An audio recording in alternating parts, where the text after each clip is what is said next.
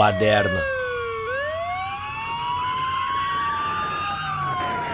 Apocalipse motorizado. A tirania do automóvel em um planeta poluído.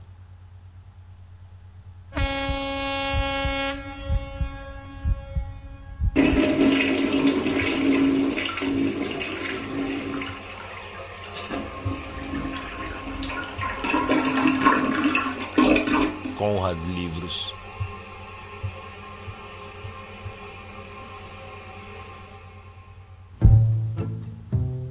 Dirigir para trabalhar.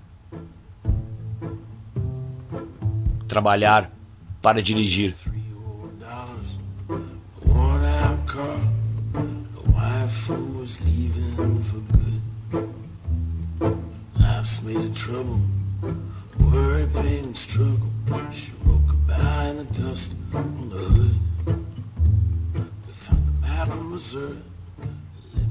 Energia e equidade. Ivan Illich.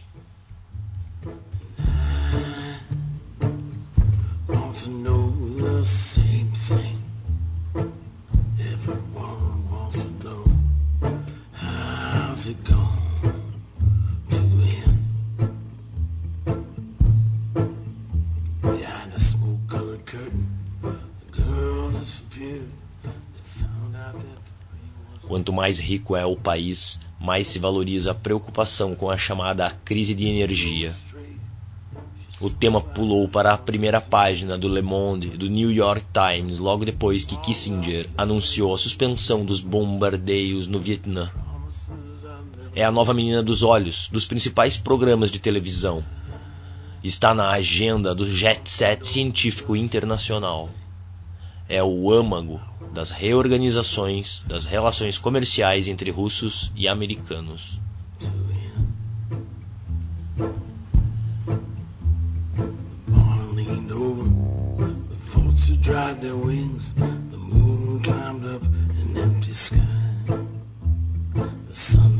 down behind a tree on a hill. There's a killer and he's coming to ride. The father that lost the girl. It's hard to tell in this light.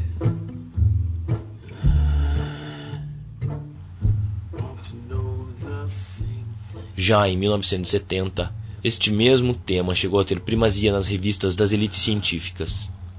Em parte porque nada mescla de maneira conveniente vários ramos distintos de novas pesquisas, amplamente popularizadas durante a década de 60 o estudo psicossociológico dos conflitos, da ecologia e da contaminação ambiental, e o das transformações previsíveis na tecnologia do futuro.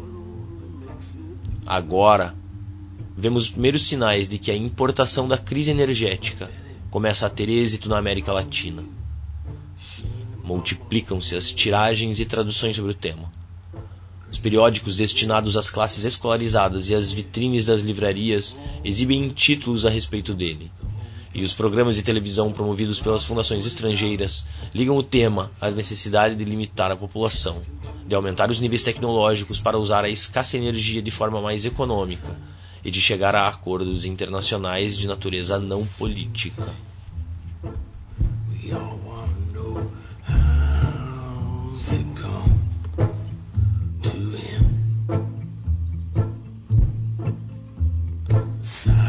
Snaking their way up the hill.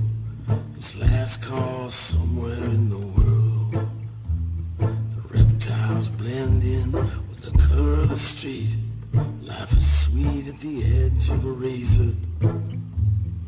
Down in the first row of an old picture show, the old man is asleep.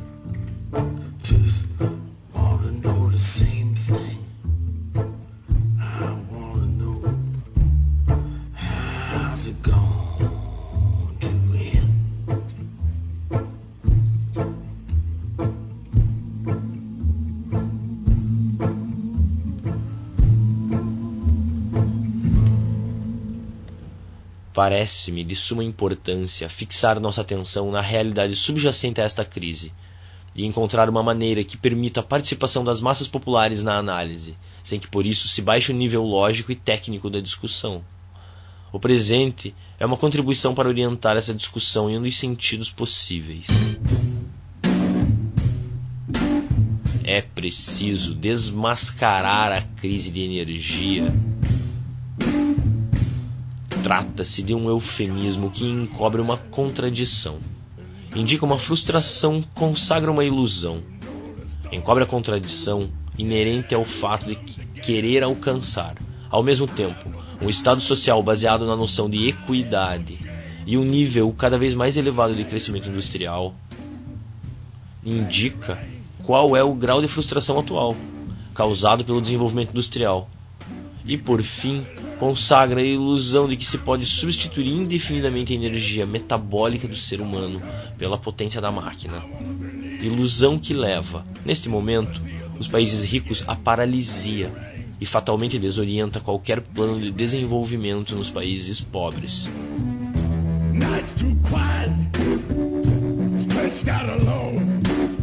I need the whip of thunder and the wind's dark moan.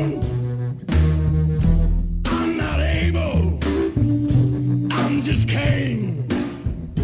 Open up the heavens, make it rain. I'm close to heaven, crushed at the gate. Sharpen their knives on my mistakes. What she done,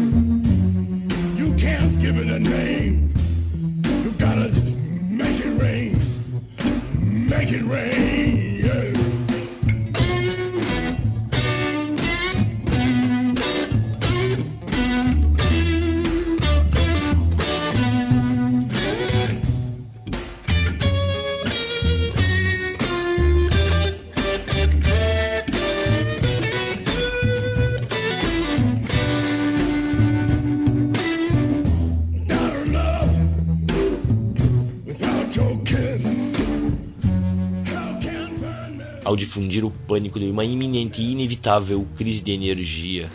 Os ricos prejudicam ainda mais os pobres do que ao vender um produto na sua indústria. Construir as próprias centrais nucleares nos Andes coloca um país no clube dos exploradores, ao passo que a importação de carros ou aviões apenas acentua sua dependência. Ao incorporar o medo da insuficiência de energia para o progresso em direção a tais metas, os pobres aceitam a explicação que os ricos apresentam sobre a crise no progresso e se colocam ao mesmo tempo em desvantagem na corrida do crescimento a que se obrigam. Optam por uma pobreza modernizada, em vez de eleger, com o uso racional das técnicas modernas, o acesso a um modo de produção que reflita maturidade política e científica.